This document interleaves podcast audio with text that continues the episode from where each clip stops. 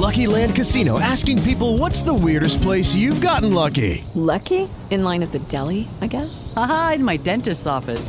More than once, actually. Do I have to say? Yes, you do. In the car before my kids' PTA meeting. Really? Yes. Excuse me, what's the weirdest place you've gotten lucky? I never win and tell. Well, there you have it. You can get lucky anywhere playing at LuckyLandSlots.com. Play for free right now. Are you feeling lucky? No purchase necessary. Void where prohibited by law. 18 plus. Terms and conditions apply. See website for details. Hello, it is Ryan, and I was on a flight the other day playing one of my favorite social spin slot games on ChumbaCasino.com. I looked over the person sitting next to me, and you know what they were doing? They were also playing Chumba Casino. Coincidence? I think not. Everybody's loving having fun with it. Chumba Casino is home to hundreds of casino-style games that you can play for free anytime, anywhere even at 30,000 feet. So sign up now at ChumbaCasino.com to claim your free welcome bonus. That's ChumbaCasino.com and live the Chumba life. No purchase necessary. VGW. Void prohibited by law. See terms and conditions. 18 plus. Para combatir a la delincuencia se necesita trabajo de inteligencia con ventaja técnica y operativa. Por eso se creó el Centro de Inteligencia de la Policía Federal. Un centro integral que opera la información en seguridad a nivel nacional, con una instalación estratégica moderna, con tecnología de vanguardia para combatir el crimen organizado de manera más eficaz los 365 días del año. El objetivo final es la seguridad y tranquilidad de todos los mexicanos. Trabajamos fuerte por tu seguridad. Gobierno Federal. La declaración de culpabilidad que hizo un jurado en Estados Unidos contra el exsecretario Genaro García Luna fue solo la punta del iceberg que empieza a develarse. La Corte de Nueva York investigó el narcotráfico y en nuestro país su negocio millonario. Este jueves, el gobierno del presidente López Obrador no escatimó recursos para dar cuenta de ello y notificó, mediante la Unidad de Inteligencia Financiera, la UIF, que el exfuncionario estuvo involucrado en una red de corrupción con un probable daño de 749 mil millones de dólares del erario, mediante 30 contratos hechos con diversos órganos de seguridad pública en México. Esto en los exenios de Felipe Calderón y Enrique Peña Nieto. El escenario fue uno simbólico, el búnker que García Luna construyó e inauguró cuando estuvo en el gobierno federal con un costo de 3.365 millones de pesos. Con él, el llamado por los medios superpolicía trató de mostrar al país que actuaba con mano dura, pero también con una supuesta inteligencia contra la delincuencia. Presentadas ayer por el titular de la UIF, Pablo Gómez, el exfuncionario tenía el control de las empresas Nice Systems, Noonbap Technologies y Glack Security, quien recibió contratos de la administración calderonista mediante la Policía Federal y el órgano administrativo de prevención y readaptación social, mientras que en el sexenio de Enrique Peña fueron al Centro de Investigación y Seguridad Nacional, es decir, el CISEN, y de nueva cuenta al Sistema Penitenciario Nacional. Incluso el Partido Acción Nacional, quien se lavó las manos del juicio contra García Luna asegurando que este nunca militó en sus filas, también salió embarrado dentro de las indagatorias de la UIF, pues presuntamente ese instituto político destinó 1.160.000 pesos a Glack Security. Sin duda, la revelación a fondo del entramado es un golpe muy importante de las indagatorias que se tienen contra el sexenio de Felipe Calderón. Pero es en este momento en que las dudas surgen sobre cómo evolucionarán estos procedimientos para seguir asegurando justicia y buscar a otros responsables que estuvieron presentes durante el mando del denominado superpolicía. Yo soy José Guadalupe y en el episodio de hoy queremos saber qué tan grande es el entramado millonario de García Luna, quiénes serán los siguientes en la lista y sobre todo, ¿rendirán cuentas ante la justicia?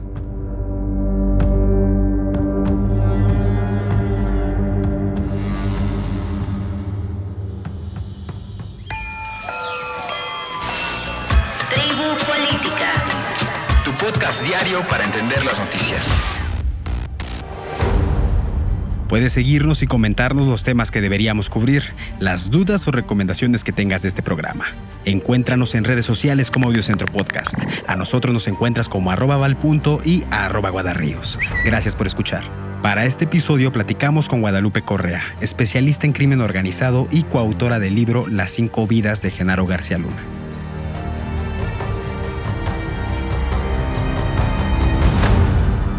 Estimada Guadalupe, bienvenida a Tribu Política y gracias por participar con nosotros hoy para saber qué sucede con estos hallazgos del gobierno federal en torno al círculo de Genaro García Luna.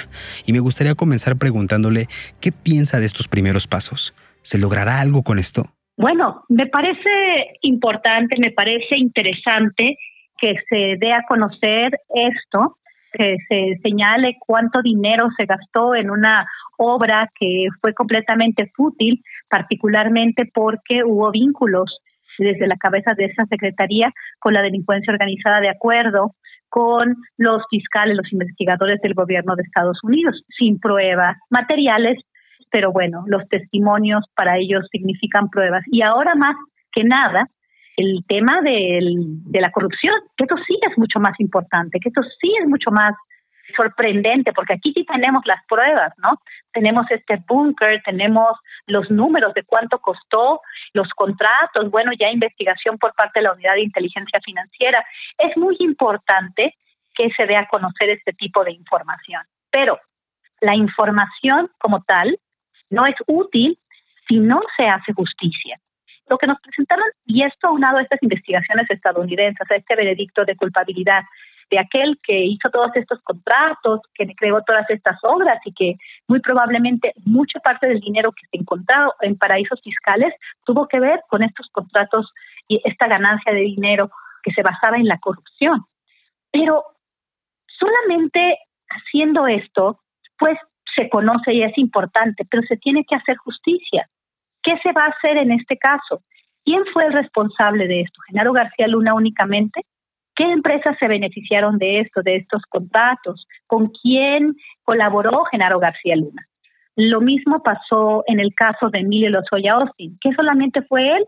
Y finalmente, el caso de Emilio Lozoya Austin ha dejado muchísimo que desear. Ese caso y muchos más. El papel de la Fiscalía General de la República, el papel del Ejecutivo, pues ha sido muy penoso porque se reconoce la falta y esto es aplaudible.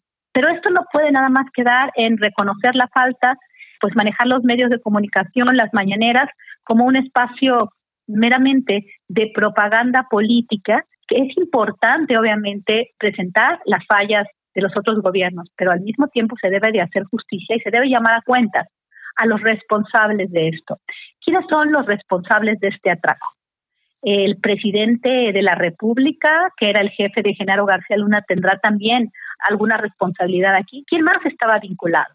Empresarios, funcionarios públicos. No se puede pensar que solamente también aquí se trató de un solo hombre. ¿Cuándo se va a hacer justicia en México? ¿Cuándo se va a hacer una verdadera investigación judicial en el país donde se sepa quién estuvo vinculado a una red mafiosa, una red de corrupción, un atraco a los contribuyentes mexicanos? es importante lo que sucedió el día de hoy, pero ¿qué se va a hacer? Simplemente señalar a otro gobierno como un narcoestado, pues sí, hay que llamar a las cosas por su nombre, pero eso tampoco exime al gobierno actual de los resultados tan pequeños, tan limitados en relación al combate a la delincuencia organizada, la aún muy importante inseguridad en algunas regiones del país y también pues la presencia continua del crimen organizado también en partes importantes del país. Guadalupe considera que con estos hallazgos podría existir que comience o una cacería de presuntos responsables con estos vínculos o también habrá que esperar a que la justicia de los Estados Unidos haga su trabajo. Bueno, el tema de la justicia eh, que hizo el gobierno de Estados Unidos, pues tampoco se puede llamar que se hizo justicia, ¿no? Porque realmente el juicio a Genaro García Luna, como se desarrolló, en mi particular punto de vista, dejó muchísimo que desear, yo lo considero como una pifia, porque en realidad no entendimos nada sobre cómo se configuraba la red de narcotráfico que operaba junto con Genaro García Luna, que muy probablemente también incluía agentes estadounidenses que colaboraron mano a mano con Genaro García Luna. Y parecía ser que todo fue parte de los mexicanos y de un mexicano corrupto y de algunas personas que estaban con él, pero en realidad era el juicio para una sola persona y no se presentaron las supuestamente un millón de hojas de pruebas y las cerca de cinco mil grabaciones que supuestamente se tenían, ¿no? Que era lo que tenían miedo que se dijera, ¿no? En un juicio que terminó de forma anticipada. Bueno, eso por un lado. En primer lugar, en Estados Unidos no podemos decir que el juicio fue justicia real, ¿no? Fue probablemente un hombre que tuvo responsabilidad, bueno, en ese sentido, pero una justicia muy, muy a modo, ¿no? ¿Y cuál fue el papel de los Estados Unidos en un crimen de carácter transnacional y en la colaboración tan cercana que tuvo el ex secretario de Seguridad Pública con los estadounidenses? Pero definitivamente, más allá de eso, ¿qué se ha hecho? ¿Cuándo se ha hecho justicia? se investigó a Francisco Javier García Cabeza de Vaca y ahorita él está libre, ¿no? Entiendo que el Poder Judicial tiene muchos asegúnes, Obviamente la investigación judicial es pésima, ¿no? El papel de las fiscalías estatales y el papel de la Fiscalía General de la República deja muchísimo que desear. Bueno, y luego está el papel de los jueces, ¿no? Que sueltan a quien sea.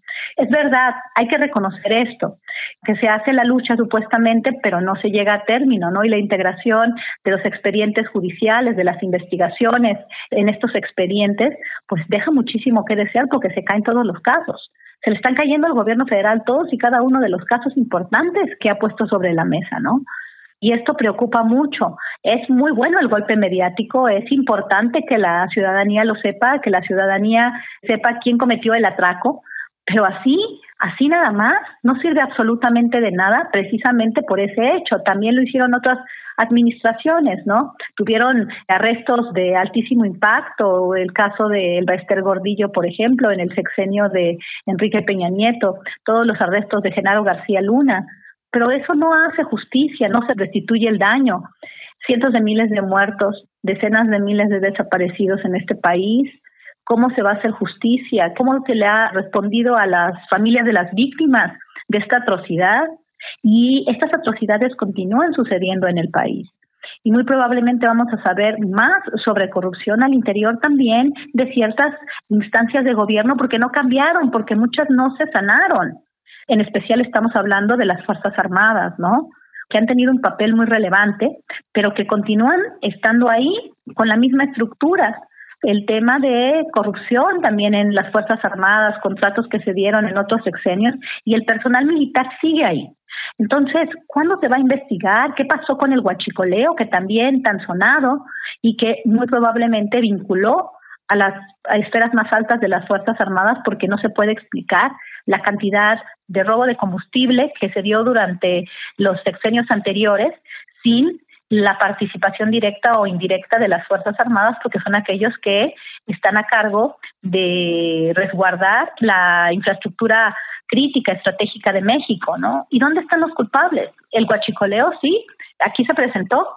¿Quién está en la cárcel por eso?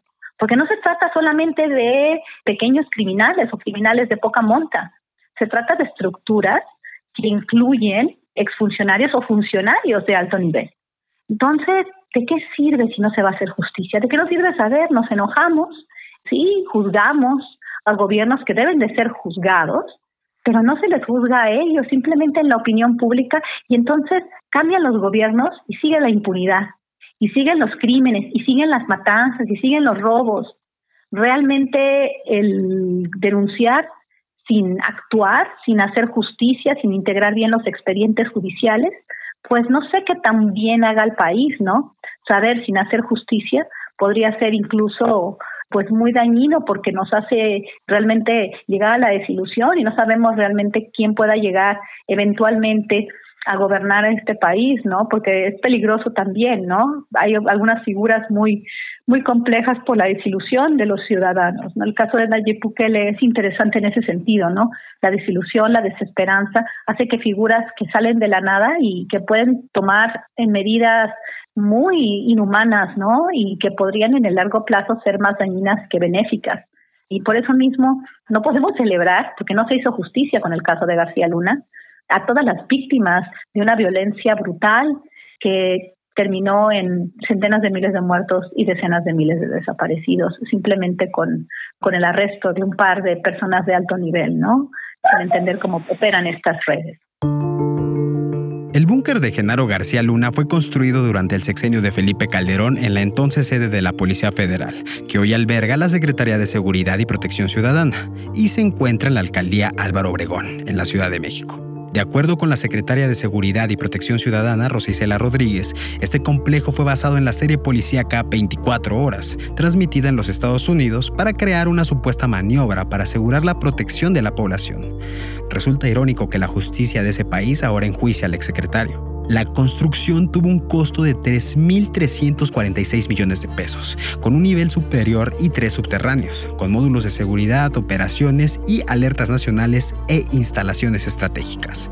También contaba con pantallas receptoras de cámaras de videovigilancia para monitorear puntos estratégicos como aeropuertos, carreteras y cruces fronterizos, entre otros puntos más. Además, se tenían enlaces con equipos de vigilancia aérea para dar seguimiento a operativos que supuestamente se realizaban en vivo, pero que en realidad eran grabaciones a destiempo.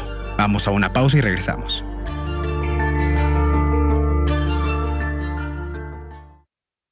Lucky Land Casino asking people what's the weirdest place you've gotten lucky? Lucky? In line at the deli, I guess? Aha, in my dentist's office.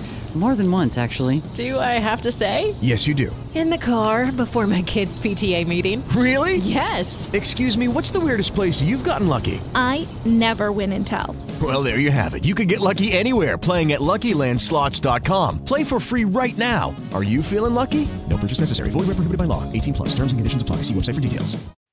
Estamos de vuelta con Guadalupe Correa.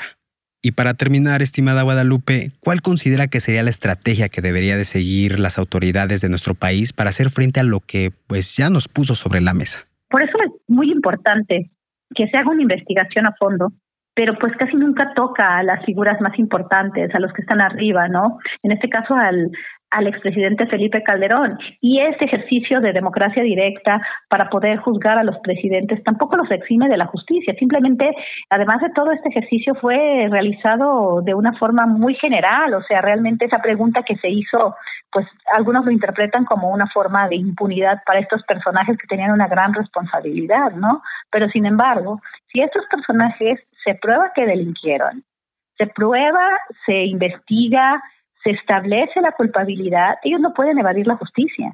Esto no es una carta en blanco lo que sucedió de este ejercicio de democracia directa en México para juzgar o no a los expresidentes. Simplemente fue un ejercicio para ver si los se juzgaban, porque ya hay mucho que hacer, ¿no? Pero creo que no se ve, por lo menos no lo veo, una voluntad de llegar hasta el punto más alto de las cosas, hasta la parte más arriba de la cadena, ¿no? Se hacen investigaciones, se dice quién participó, pero pues de nuevo, esto no está generando ningún proceso para nombrar a todos los responsables y hacer que retribuyan el daño o castigarlo, ¿no? De nuevo es un tema por demás complejo pero que sí deja mucho que desear, ¿no? Por un lado, se tiene la idea o el mal sabor que los expresidentes nunca van a poder ser juzgados en el país, lo cual es una cuestión falaz. ¿Por qué? Porque sí pueden ser juzgados, el chiste es investigarlos. Y si se les investiga, tienen que responder a la justicia, ¿no? Esto no nada más es una forma de, pues, de eximirlos de toda culpabilidad.